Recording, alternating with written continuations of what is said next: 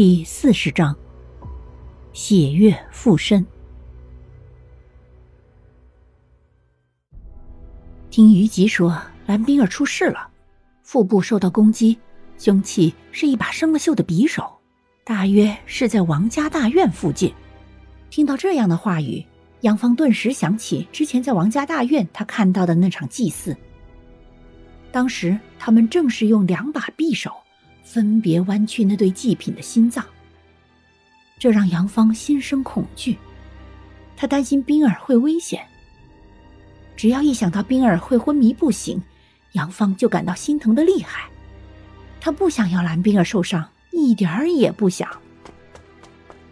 白大褂赶来之后，看到躺在床上的蓝冰儿时，眼底划过一抹惊讶，顿时有些唏嘘不已。原来这姑娘不是逃了。而是要求救啊！不过放着他这医生的面不去求救，偏偏跑来找于吉那家伙，真是不可思议！发什么呆呀你？还不赶紧看看该怎么救他？你要是没办法的话，先急救，我再去打幺二零急救电话。于吉开口对白大褂说道。白大褂拧眉，不耐烦的摆手，冲于吉说：“你懂什么呀？他这是被诅咒了。”一把匕首不能拔，你没看到他现在的伤口已经不再流血了吗？虞姬一看，还真是如顾白所说的，蓝冰儿的伤口的确不再流血了。蓝冰儿躺在床上，紧皱眉头。此时的他正陷入天人交战的重要时刻。蓝冰儿完全没有想到雪月会让他现在就出去。他皱着眉说。我现在正在受伤，而且外面还下雨，你让我现在出去，不是想让我死吗？更何况薛月今天凌晨四点左右我还见到过他，根本不会出事的。反倒是我，如果再不好好休养，恐怕该出事的人就该是我了。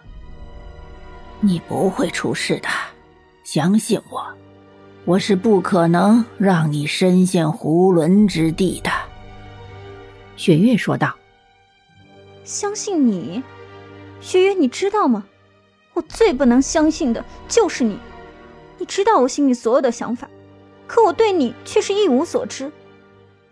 你以为我会相信一个莫名其妙跑到我身体里的东西吗？是你太天真了，还是你觉得我有那么天真？蓝冰儿冷着眼，一脸不为所动。冰儿，我没有想过要害你。亦或者威胁你，所有对你不利的，我都不会做的。就算你不相信我，可是你想一想，即便是我进入你的体内是没有经过你同意的，可是我却没有控制你去做你不想要做的事情。”雪月说道，“你还能够控制我？”蓝冰儿瞳孔紧缩，说道：“冰儿，我是说我能够控制你，可我并没有这么做。我现在不是正在和你商量吗？”雪月回答道。蓝冰儿听到雪月的话后，冷笑一声，说：“商量？恐怕我若是不答应你前去找薛月，你就该控制我的身体，来亲自行动去找薛月了吧？”冰儿，你这是答应我了吗？雪月问道。哼，就算是这样，我也不会去找薛月的。雪月，我劝你还是死了这条心吧。总之这件事儿，我不能答应你。并不是蓝冰儿心眼小，记恨之前薛月的事，而是他现在的伤口实在是不易有任何大幅度的动作。蓝冰儿，这由不得你。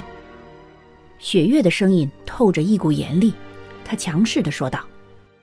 蓝冰儿听到雪月的话后，脸色顿时一变，厉声斥道：“休想！我不管你要让我找薛月的原因是什么，可是雪月，我告诉你，即便你在我蓝冰儿体内又如何？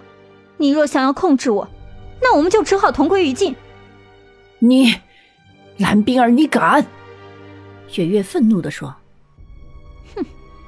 我敢不敢这么做，你大可一试。雪月，你可敢一赌啊？蓝冰儿冷笑说道。本集播讲完毕，下集更加惊悚，记得要听啊！